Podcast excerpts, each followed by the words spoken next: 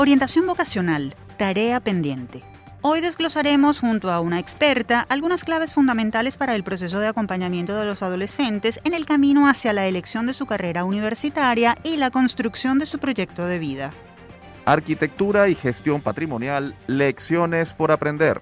Desde México, un arquitecto venezolano responsable del manejo del patrimonio cultural de San Miguel de Allende compartirá con nosotros detalles sobre el trabajo que realiza en tierras aztecas y el aporte que puede brindar el aprovechamiento del acervo arquitectónico y cultural de una región al desarrollo turístico y económico. Por la reconstrucción de la UCLA, profesores, empleados y estudiantes de la Universidad Centro Occidental Lisandro Alvarado emprendieron campaña de sensibilización y la recolección de fondos para recuperar la infraestructura y espacios del Decanato de Ciencias Económicas y Empresariales. Sobre este proyecto conversaremos con uno de sus responsables moda, emprendimiento y formación. La UCAP anunció la puesta en marcha de la tercera edición del programa de acompañamiento y aceleración de negocios UCAP Italbank, que estará enfocado en emprendedores con proyectos empresariales dedicados a la industria de la confección y el diseño de modas. Conoceremos detalles de esta propuesta y de cómo pueden los interesados postularse para participar. Esta es la agenda que desarrollaremos en nuestro episodio de hoy. Les invitamos a acompañarnos durante la próxima hora en Universate, las voces de la Universidad Venezolana.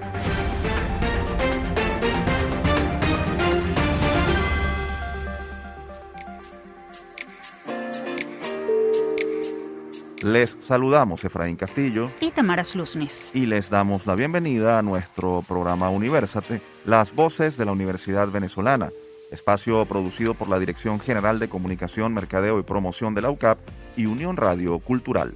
Este programa es posible gracias al equipo conformado por Isabela Iturriza, Inmaculada Sebastiano, Carlos Javier Virgües, Juan Juárez, Fernando Camacho y Giancarlos Caraballo. La producción general del espacio está a cargo de José Alí Linares. Un episodio más de Universate, las voces de la Universidad Venezolana. Como siempre, les agradecemos su fiel sintonía, además del apoyo brindado en estos tres años. Vamos a entrar en materia de inmediato. A continuación hablaremos sobre orientación vocacional, elección de carrera y acompañamiento a adolescentes y a sus padres de la mano de una profesional del área. Todo me sirve, nada se pierde. En esta época las universidades venezolanas se encuentran en proceso de selección de los nuevos ingresos y por ende los estudiantes de bachillerato están en la fase de escogencia de la carrera con la que trazarán sus proyectos de vida. Para los jóvenes, esta etapa no es nada fácil. Escoger una carrera va más allá de inclinarse por un área del conocimiento. Es pensar en cómo se ven a futuro. En este punto, el apoyo de los padres es primordial, pues son quienes deben acompañar a los muchachos en esa ardua tarea de elegir. Pero, ¿qué pasa cuando los padres no pueden cumplir su tarea de acompañar? ¿Hasta qué punto el docente puede asesorar en este aspecto? Para conversar sobre este tema, tenemos en la línea a la profesora Belén Meléndez de Melillo. Ella es psicopedagoga y orientadora vocacional. Bienvenida a nuestro espacio, profesora Meléndez. Un gusto recibirla. Buenos días, muchísimas gracias por la invitación. Un placer estar aquí. Profesora, ¿es normal, es común que un bachiller ingrese a la universidad sin saber realmente lo que quiere estudiar? Bueno, según mi experiencia, la mayoría de los jóvenes enfrentan una eh, duda, los padres además esperan que los hijos lleguen ya con el proyecto realizado, entonces sí es verdad que si no hay una intervención eh, a tiempo, el, el chico puede ingresar en una carrera que no necesariamente sea su primera opción. ¿Cuáles son los elementos clave a la hora de prepararse vocacional y académicamente para la universidad? ¿Qué es lo fundamental que debe saber y hacer un joven o que debería? Muy interesante esa pregunta. Este, desde mi punto de vista, el trabajo que vengo realizando en los últimos 20, 25 años, eh, recomiendo, em, eh, recomiendo que los jóvenes desde el ingreso al bachillerato tengan claro eh, tengan clara la razón por la cual están estudiando. De hecho, siempre les hablo en las charlas que he tenido tiempo, he tenido oportunidad de, dar, les hablo de una de la caja de ahorros, pero que esa caja de ahorros tiene el promedio, tiene las notas, ¿sí? Y con eso es que van a trabajar para trazar el proyecto escolar. Posterior, eh, indudablemente, pues la educación de, los hijos es un proyecto de familia, entonces los, la, la, presencia y la participación de los padres y la búsqueda de una alternativa de orientación vocacional son bien importantes para que sea una elección eficiente y lo más precisa posible. ¿Qué errores suelen cometerse en este proceso de selección de carrera para ingresar a la universidad? ¿Cómo además se pueden evitar? los errores, por ejemplo, dejarlo, dejar el proceso para mediados o final del quinto año de bachillerato. Es un, es un proceso, es, es común que eso suceda, eh, porque el proceso de, de admisiones comienza en el primer trimestre del quinto año. Entonces es recomendable empezar como tarde en el cuarto año. Ya desde tercer año es bueno empezar con la, eh, digamos que la evaluación, el poner, y cuando decimos la evaluación, quiero aclarar también que la, la, las evaluaciones vocacionales no te van a decir que vas a estudiar, te van a dar un indicador de tus áreas de interés y de tus habilidades, una tipificación de tu estadística, además de tus eh, de, tus fortalezas, ¿no? de tus habilidades más notorias. Pero cuando hablamos de las carreras estamos hablando de, exponer a los chicos a, conocer las universidades, enfrentarla, eh, tener eh, contacto con la oferta académica del país, los pro y los contra de, la, de los proyectos educativos de cada que nos ofrece el país. Y luego de eso, pues la preparación propedéutica tiene un proceso eh, de tiempo, ¿no? Que, en la que ocurre la, la asimilación, porque muchos creen que con lo que saben del colegio es suficiente para ir a presentar. Eso no es así porque no están, no están preparados para pruebas de dos horas.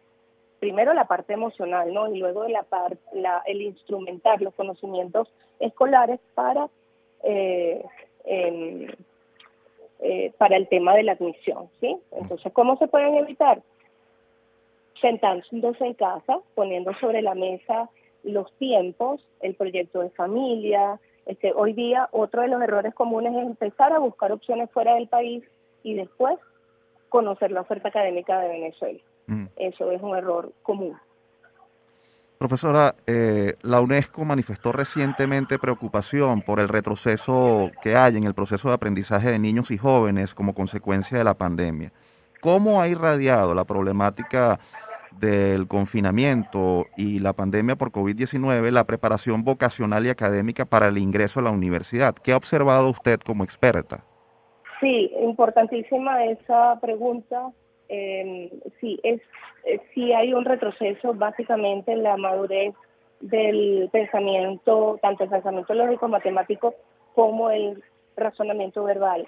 Entonces, ¿por qué? Porque tenemos dos años escolares eh, con vacíos con vacíos. Hay una alteración también del proceso evolutivo, el hecho de que estuvimos fuera del roce, de, la interacción social, hace que los procesos sean más lentos. ¿sí?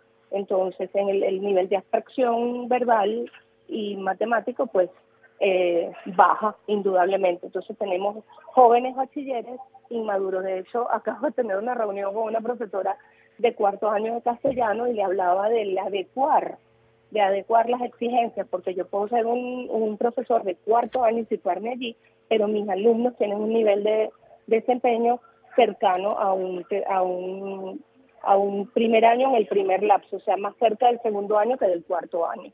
Y eso determina pues el desempeño y la comprensión del proceso que van a vivir. Estamos conversando con la profesora Belén Meléndez de Melillo, ella es psicopedagoga y orientadora vocacional.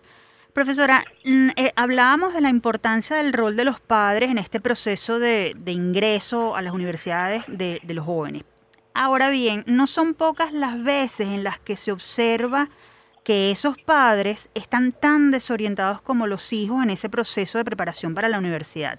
¿Por qué pasa esto? ¿Se puede hablar de desinterés, de descuido? ¿Qué sucede allí? Primordialmente lo que sucede es que estamos apegados a viejos patrones. El, el, común denominador de los padres se dice, a mí nadie me ayudó, yo llegué a la universidad por mí mismo. Este, consideran que sus hijos son inmaduros y son indecisos y que no tienen claro su, su rol, el rol que deben desempeñar como estudiantes casi universitarios, ¿no? Lo cual es un, es un error y ocurre por falta de información. ¿Por qué? Porque además, si bien es cierto que antes éramos este, mm, más solitarios en este proceso, había menos información, había menos herramientas y había más errores porque tenemos el caso de gente que cambió de carrera dos, tres veces porque no estaba segura, porque no pudo, porque lo que tenía en su mano era el libro de oportunidades de la, del, del CNU en, en, en mis tiempos, ¿no? Entonces, la recomendación es buscar información. Luego de eso es el establecimiento de prioridades. En este momento estamos más centrados en que nuestros hijos son grandes para manejar, grandes para tener un teléfono de última generación, son grandes para tener una cuenta bancaria, pero no son grandes para elegir. Entonces, todo esto ocurre porque, bueno, este, crecen los chicos, pasa el tiempo y se dan por, se da por entendido que también está el error de pensar que el colegio va a hacer eso, ¿no? Entonces, si bien es cierto que los departamentos de orientación pudieran tener un rol importante, un rol bien productivo en este caso, pues bueno, creo que se han quedado apegados en el, al, al, al tema administrativo, al tema de, de la documentación para la OPSU y no hay una intervención en la población estudiantil con miras a la universidad. Finalmente, profesora, eh, hoy día se habla más de escoger el proyecto de vida que de escoger una carrera universitaria. Partiendo de esto, ¿cómo un joven puede evitar o minimizar sentimientos como frustración y decepción al momento en el que se da cuenta de que está estudiando una carrera con la cual realmente no se identifica? Sí, bueno, siempre se recomienda hacer una evaluación en mi, en mi, desde mi, a ver, en mi modelo de trabajo, siendo psicopedagoga, pues yo hago una evaluación a mis alumnos para determinar sus habilidades, sus fortalezas y sus debilidades.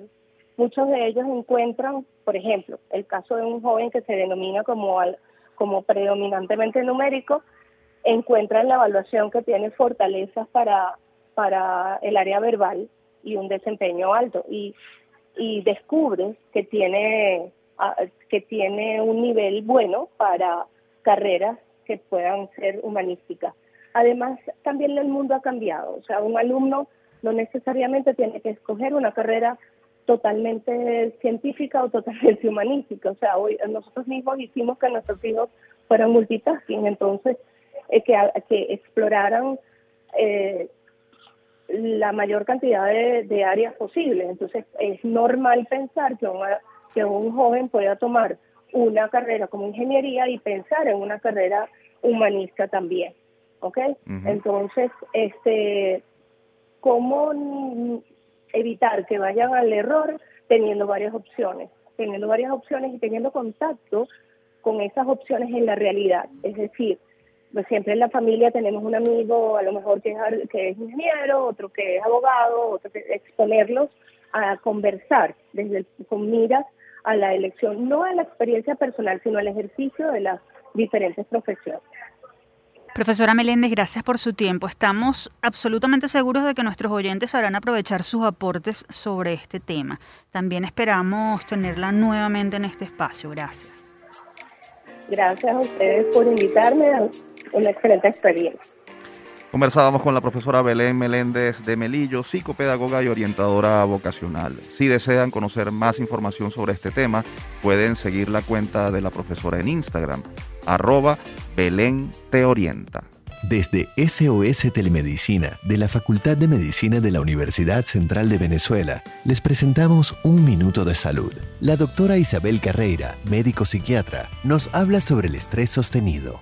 Cuando existe una situación de estrés sostenido deben de buscarse fuentes de salida para esa angustia. ¿no? Las situaciones de estrés sostenido se acompañan generalmente de síntomas físicos en el cuerpo y de síntomas emocionales. El cuerpo está preparado para responder a situaciones de estrés, pero cuando estas situaciones son momentáneas, agudas, si esto se sostiene por mucho tiempo, entonces puede aparecer lo que uno puede denominar como el, quiebre. ¿no? Entonces, eh, lo que en un principio puede ser sensación de miedo, insomnio, sensación de preocupación o de angustia, pueden dar paso a una enfermedad ya no es una respuesta a un evento particular, ya no es una reacción fisiológica, sino que puede transformarse en un trastorno o en una enfermedad a nivel emocional. Esto fue Un Minuto de Salud. Visítanos en sostelemedicina.ucb.be.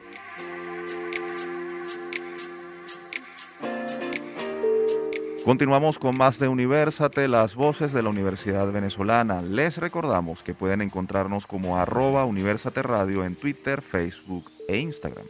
También pueden seguir la transmisión en vivo en www.mundour.com. Para ello, solo deben buscar la pestaña Radio en vivo y darle clic a Unión Radio 90.3. Ahora vamos a hablar sobre una iniciativa que busca contribuir con la recuperación de los espacios del Decanato de Ciencias Económicas y Empresariales DCEE e, de la Universidad Centro Occidental Lisandro Alvarado en Lara. Actualidad Universitaria.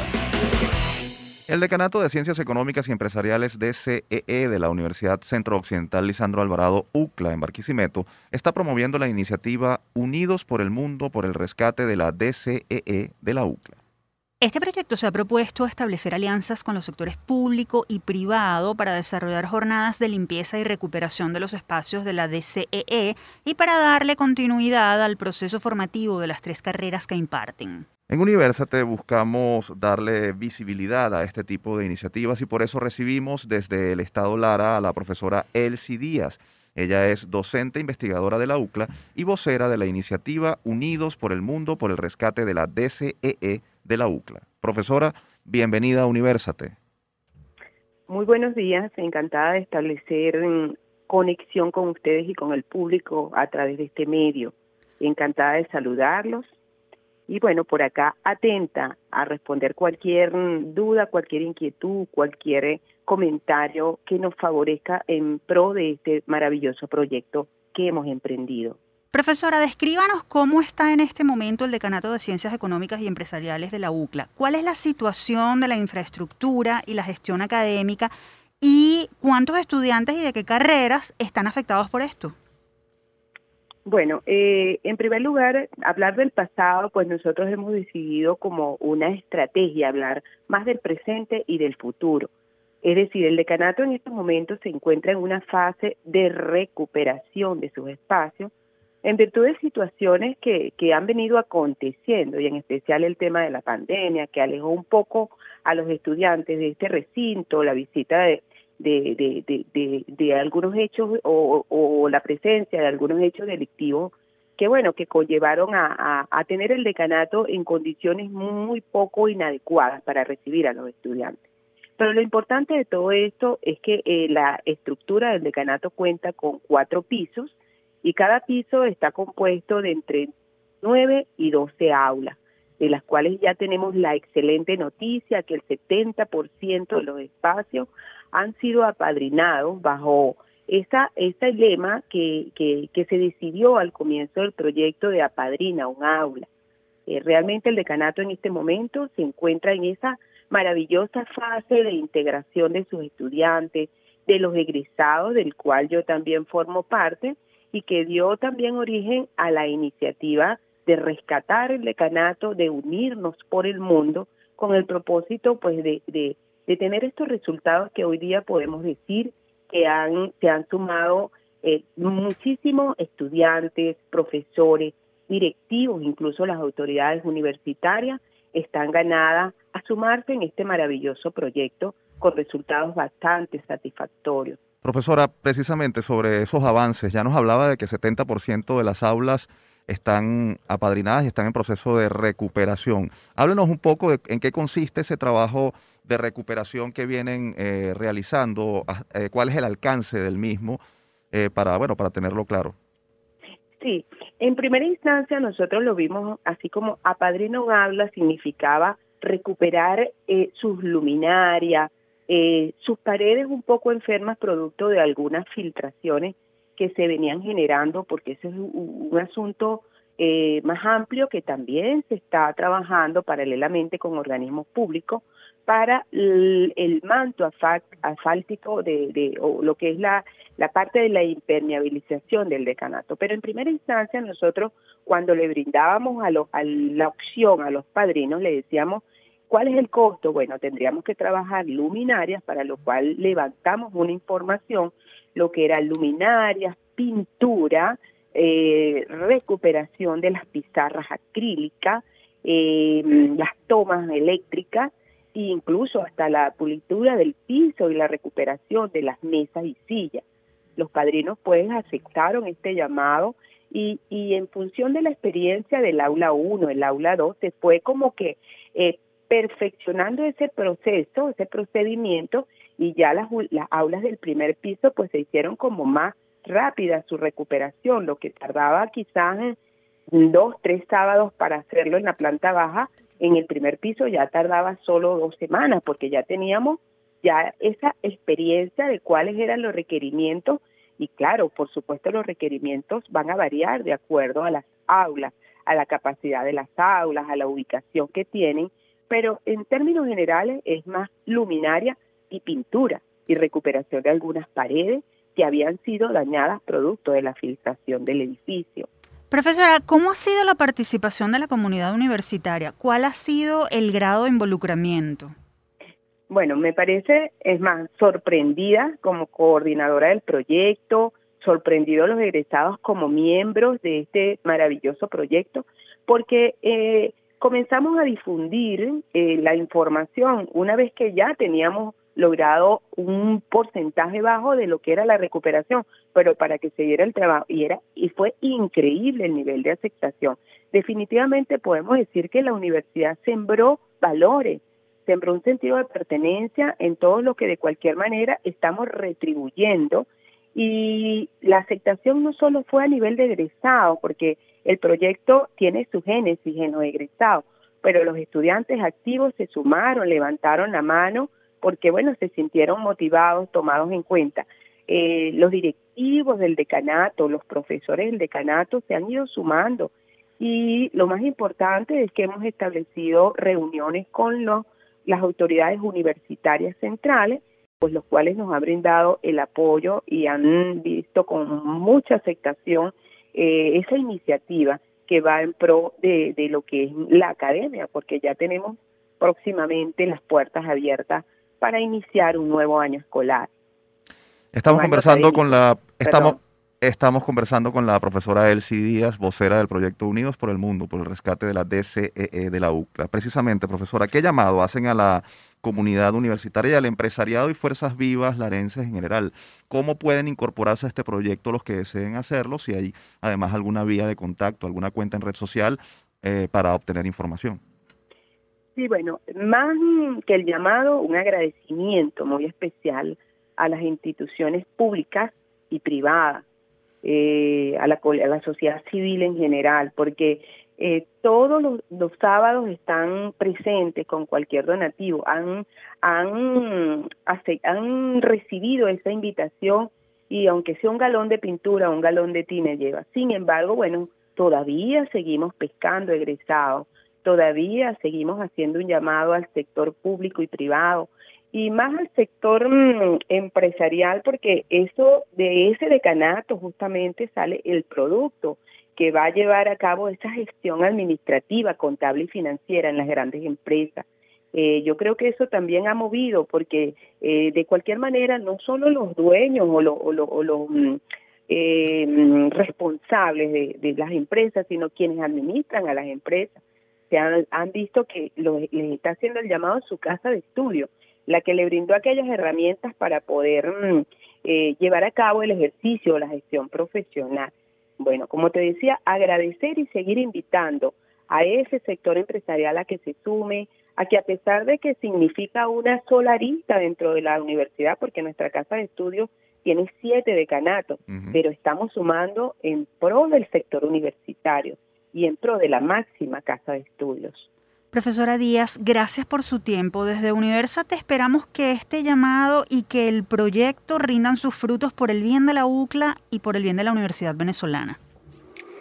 Muy bien, agradecida más bien por, ese, por esta oportunidad como egresada, como docente que he sido y como personal jubilado con muchísimos años de servicio y con un deseo eh, inmenso de que se pueda cristalizar lo que parecía un sueño y que hoy es una realidad. Escuchábamos a la profesora Elsie Díaz, vocera de la iniciativa Unidos por el Mundo por el rescate de la DCEE e de la UCLA. Si desean más información sobre cómo colaborar, pueden seguir la cuenta arroba Unidos por el DCEE UCLA. Y ahora vamos al corte. Enseguida estamos de vuelta con más de Universate, las voces de la Universidad Venezolana.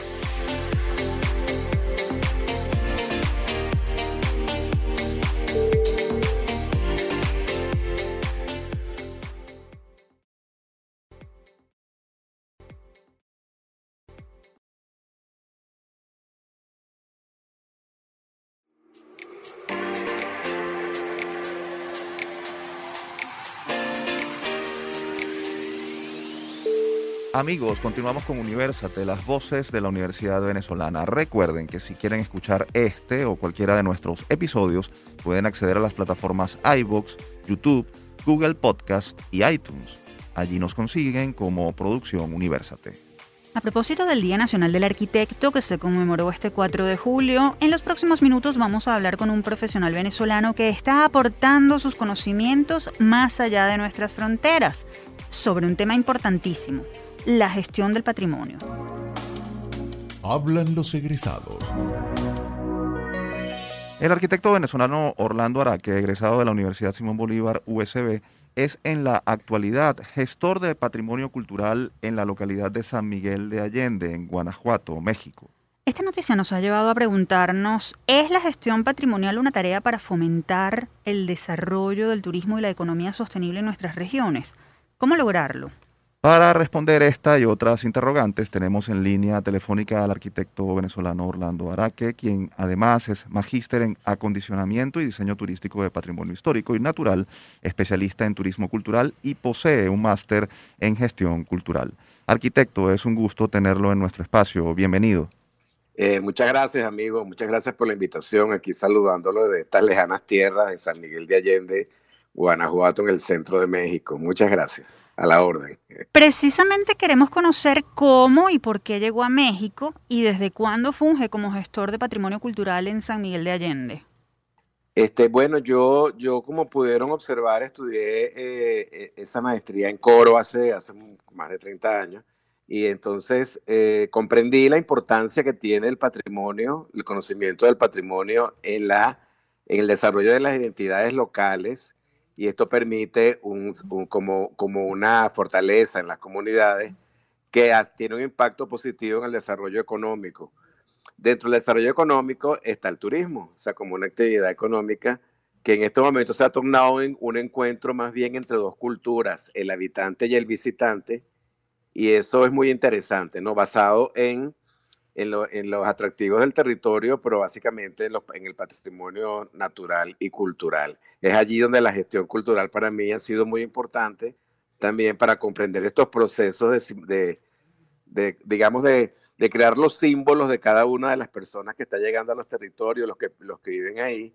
Y una cosa muy importante es que mi formación básico, básica como arquitecto me permite tener una, una visión holística del territorio, una visión global, vemos el territorio como un todo, con una serie de actores y procesos que se van desarrollando dentro de él. Y pues sí, entonces, eh, con el tiempo, un profesor mío medio, que me dio clase en coro eh, eh, pertenecía al Comité Internacional de Monumentos y Sitios, organismo asesor de la UNESCO, al cual pertenezco también desde hace 30 años. Y bueno, nada, es, una, es un grupo internacional que asesora a la UNESCO en todos los sitios de patrimonio mundial y él me invitó a México. Eh, estuve viniendo a México desde el año 88 hasta, hasta ahorita, pues, que ya vivo aquí. Y San Miguel de Allende fue fortuito. Es una de las 10 ciudades de patrimonio mundial. Aquí me ofrecieron un trabajo hace pues como 12 años. Fui gerente del Consejo Turístico de San Miguel. Y bueno, ya me quedé establecido aquí. Pero estoy establecido aquí, pero trabajo en todo México y trabajo a nivel internacional online en las actividades pues que a las que me inviten, ¿no? O sea, es una gestión, pues, ya yo creo que las fronteras son relativas para todos. Así es. Ahora, ¿en qué consiste la gestión del patrimonio cultural? ¿Cuáles son las actividades que supone una tarea como esa y qué papel juegan los arquitectos en esa, en esa gestión? Bueno, la gestión del patrimonio es porque el patrimonio no es, no es un elemento eh, muerto, no es un elemento inerte, es un, es un elemento vivo que se transforma, pero que tenemos que cuidarlo para que sea disfrutado por las generaciones posteriores. Desde este punto de vista, cómo conocer, identificar, evaluar, hacer un diagnóstico del patrimonio es parte de un proceso muy delicado y serio que se hace también a nivel de grupos multidisciplinarios.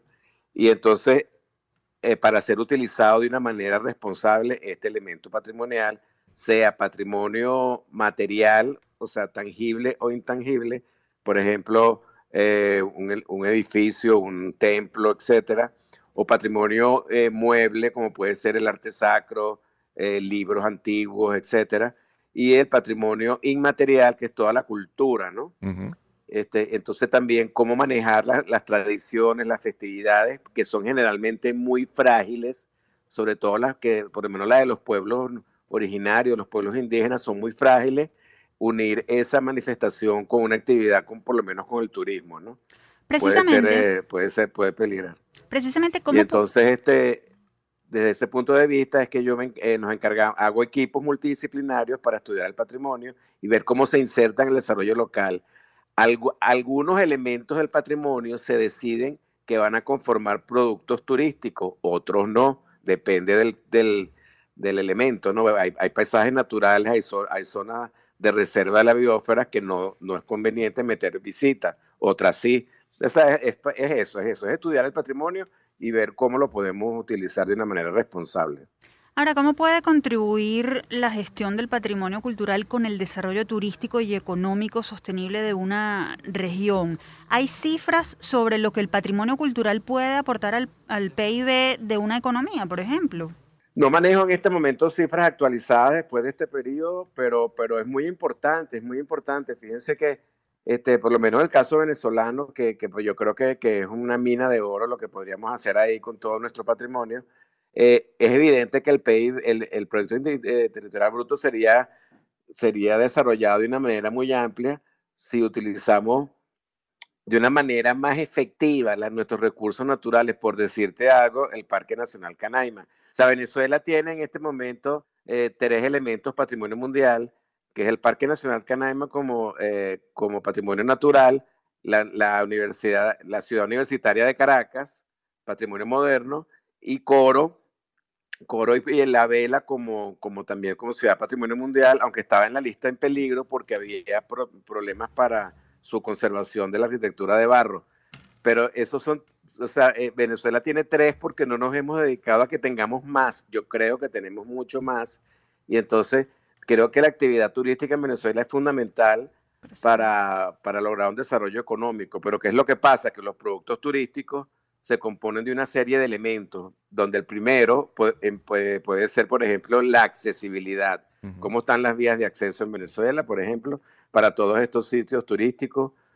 Este, cómo están la, los hoteles, cómo están los servicios, es una serie de cosas que hay que tener en cuenta, pero cuando trabajamos en turismo, justamente damos la alarma para que, para que todas estas cosas del resto del desarrollo del territorio sean tomadas en cuenta y se actúe en consecuencia, pues. Entonces, sí es un detonante importante. Bueno, con lo que está pasando ahorita en el mundo, yo sí creo que es muy importante que cada, cada territorio eh, conserve y desarrolle, repotencia su patrimonio eh, global. Y yo creo que, que sí, eh, para, ah, bueno, por eso estoy en esto. A mí me parece que es realmente realmente muy importante para los pueblos.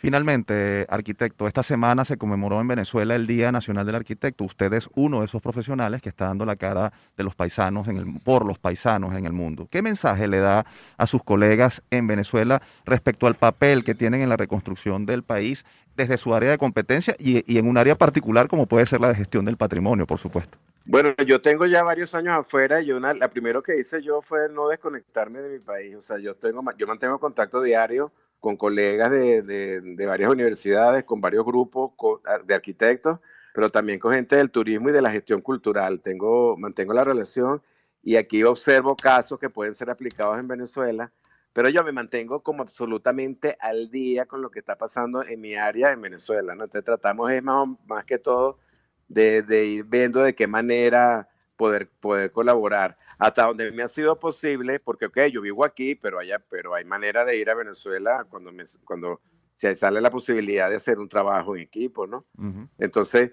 yo me he puesto a la orden hasta donde me ha sido posible de los diferentes organismos del sector patrimonio, del patrimonio, turismo y cultura para que cuentan conmigo, pues.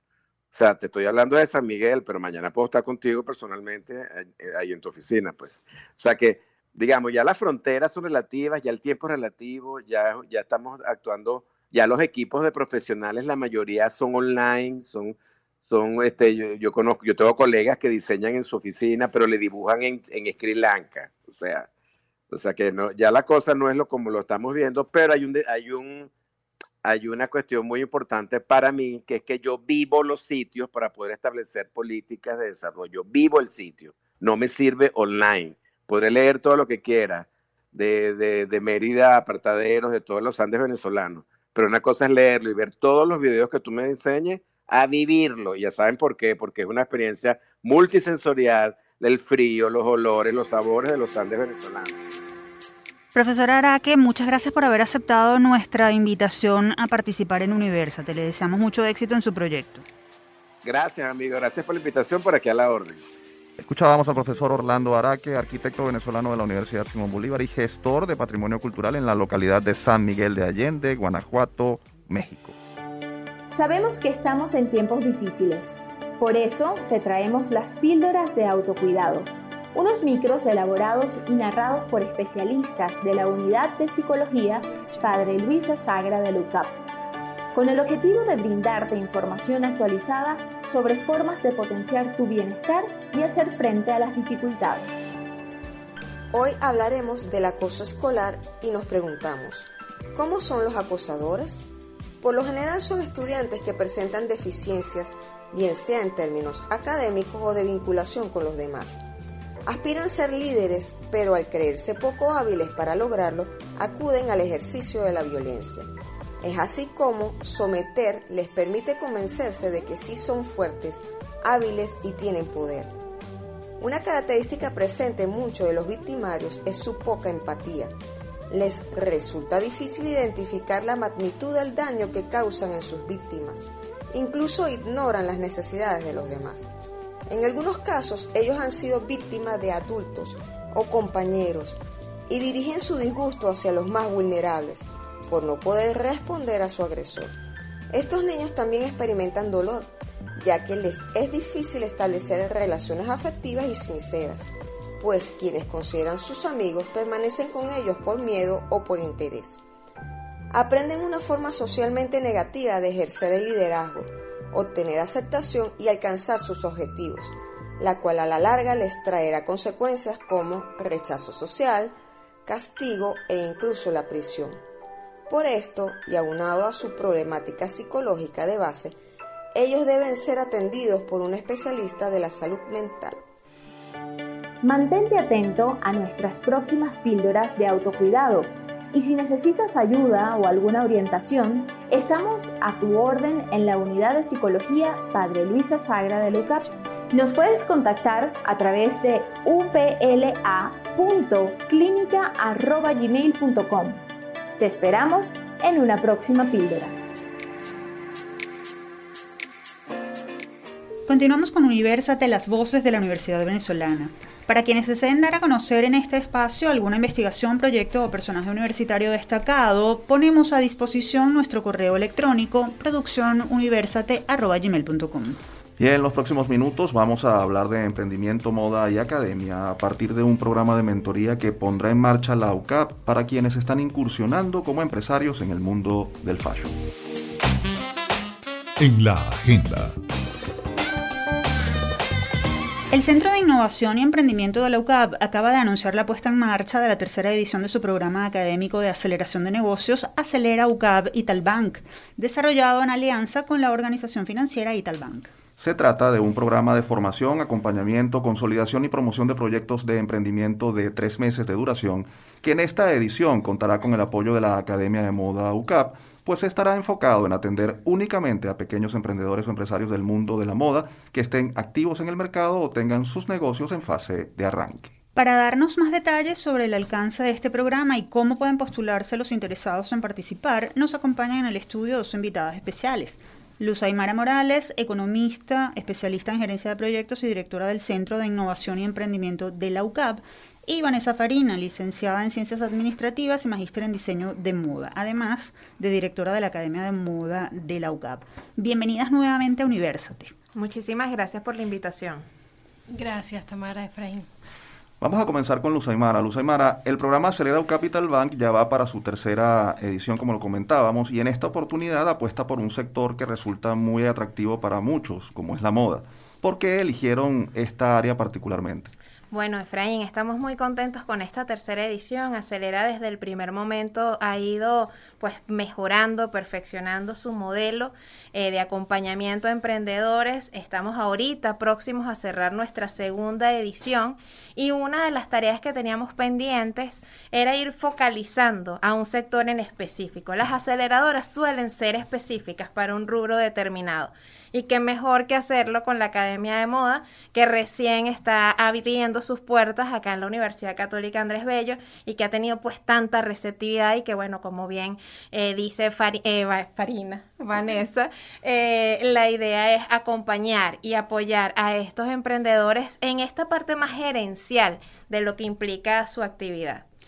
Vanessa, tú eres diseñadora y en un momento comenzaste con tu proyecto de marca de diseño. A partir de esa experiencia propia, ¿cuáles son las principales debilidades o carencias que tienen los emprendedores interesados en la moda y qué pueden encontrar en este programa para impulsar sus emprendimientos? Eh, bueno, Tamara, sí, eh, una de las cosas que nos encontramos en la industria es primero que nada la falta de formación. Entonces, eso yo creo que este programa que les va a permitir a un acompañamiento con personas expertas en el tema de negocio y además con experticia en el tema de moda, pues eso es un componente maravilloso para poder potenciar y, para poner allí todas las dudas que puedan tener y para poder consolidar y que ese proyecto pueda mantenerse y trascender y sostenerse en el tiempo. Luz Aymara, eh, ¿qué perfil deben tener quienes quieran formar parte de esta tercera cohorte del programa Acelero Capital Bank? ¿Quiénes pueden inscribirse? ¿Cuántos proyectos serán seleccionados? Y si está planteado incluso otorgar algún tipo de becas como ha ocurrido en anteriores oportunidades. Así es, Efraín. El, formato de Acelera se mantiene porque, bueno, porque ha sido un formato ya aprobado, ¿correcto?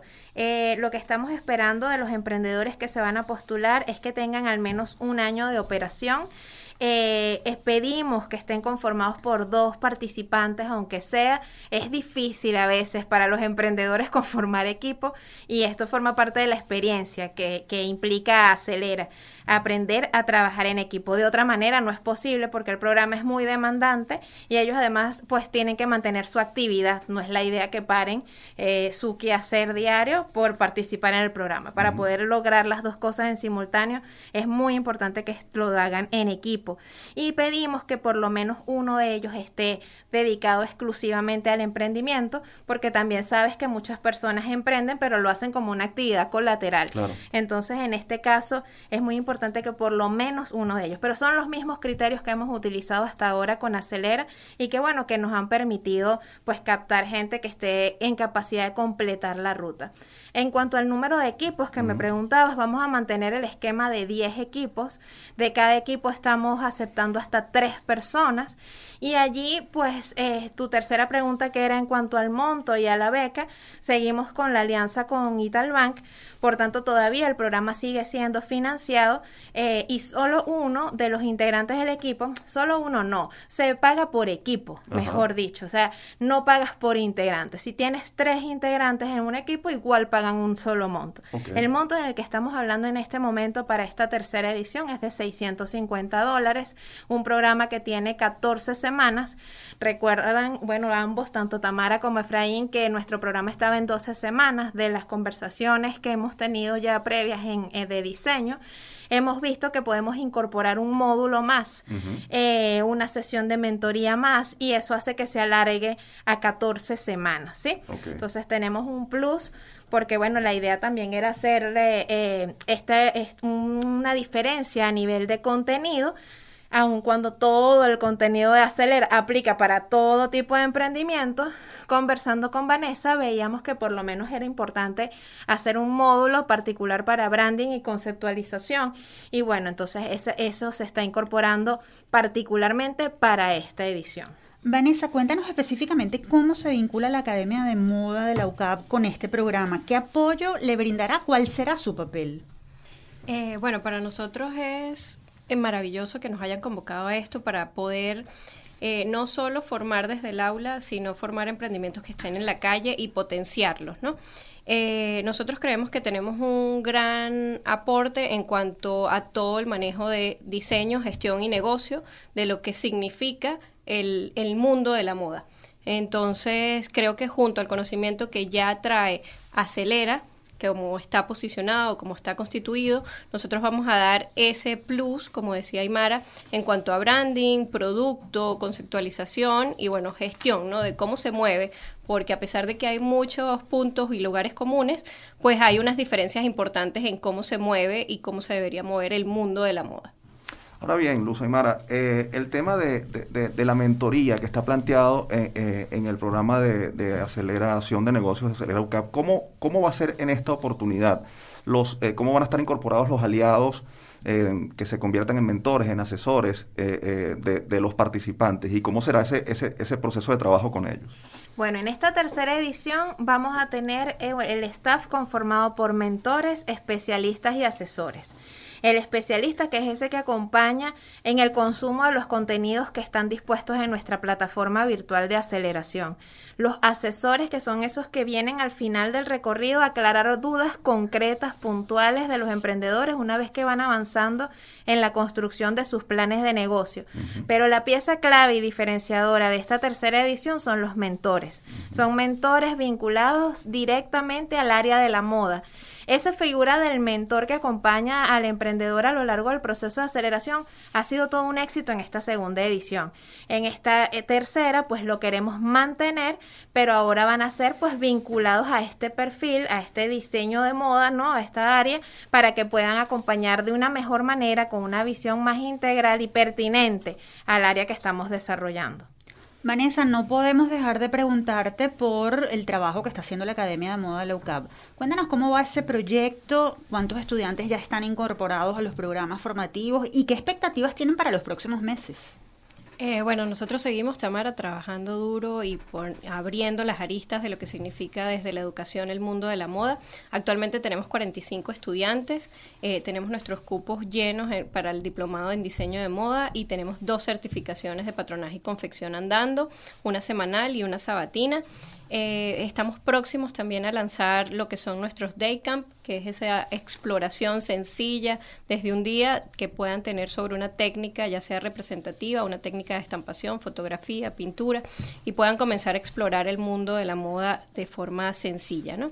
Venimos pues con esto que es Acelera Moda, que, que para nosotros es importantísimo porque es personas que ya están insertas en el negocio. Entonces poder eh, asesorarlas, darle mentoría, desde el conocimiento que tenemos para potenciar y para que eso se traduzca en una marca trascendente en el tiempo, venezolana, desde este país, bueno, para nosotros es un super plus porque eso es lo que queremos convertir en las personas que pasen por la academia, ¿no? Que puedan ver sus proyectos hechos realidad, que se puedan insertar en el mundo de la moda y así fortalecer la industria. Aymara, nosotros tampoco podemos dejar de preguntarte por el balance de, de, Acelera U Capital Bank, que está por culminar su segunda edición, como ya lo has venido comentando. ¿Cuántos proyectos van a salir eh, fortalecidos con este programa? ¿Qué nos puedes decir sobre lo que ha sido el resultado de esta, de esta segunda edición. Bueno, de verdad estamos muy contentos con esta segunda implementación en donde incorporamos muchísimos aprendizajes a partir de la edición piloto y en esta segunda edición están saliendo nueve equipos que completaron su, su, ruta de aceleración. Lamentablemente uno de ellos no pudo, era de Margarita y el tema de conectividad pues no le permitió cumplir con los tiempos, ¿no? Pero logramos tener nuestros 10 equipos para arrancar. Eh, pero bueno, estamos muy contentos porque son equipos que están súper comprometidos. Les planteamos la posibilidad de venir a hacer su presentación de su pitch acá presencial y aun cuando tenemos equipos a lo largo del territorio nacional, todos han dicho sí. Así que tenemos mucha expectativa con este segundo cierre de Acelero Capital Bank. Aymara, Vanessa, muchas gracias por haber estado acá. Deseamos que este proyecto que emprenden de manera conjunta tenga todo el éxito del mundo. Muchísimas gracias. Sí, gracias, Efraín. Gracias, Tamara, por el espacio. Gracias, Aymara, por considerar a la academia. Conversábamos con Luz Aymara Morales, directora del Centro de Innovación y Emprendimiento de la UCAP, y Vanessa Farina, directora de la Academia de Moda de la UCAP. Si desean más información de la tercera edición del programa Acelera UCAB y Talbank, esta vez dedicado a emprendimientos de moda, pueden seguir las cuentas arroba cieucab, arroba modaucab y arroba en la UCAB. Momento de despedir este programa. Antes de hacerlo, vamos a dejarles la frase de la semana. El derecho a la libertad de expresión e información es un requisito indispensable para la existencia misma de una sociedad democrática. La libertad de expresión juega un papel fundamental en el camino hacia la consolidación y desarrollo de las democracias, puesto que este derecho comprende la libertad de todo individuo a buscar, recibir y difundir información y opinión, así como también el derecho colectivo de participar en forma plena a través del intercambio de ideas e información. Esta frase fue escrita por Andrés Cañizales, periodista e investigador venezolano y doctor en ciencias políticas por la Universidad Simón Bolívar USB en el libro Historia del Presente, la libertad de expresión e información en Venezuela, 1999-2007. Ahora sí nos despedimos por hoy. Esta fue una producción de la Dirección General de Comunicación, Mercadeo y Promoción de la UCAP y Unión Radio Cultural. Este programa fue posible gracias al equipo conformado por Isabela Iturriza, Inmaculada Sebastiano, Carlos Javier Virgües, Juan Juárez, Fernando Camacho y Giancarlos Caraballo. En la producción general estuvo José Ali Linares y en la conducción quien les habla Tamara Slusnis y Efraín Castillo. Hasta la próxima.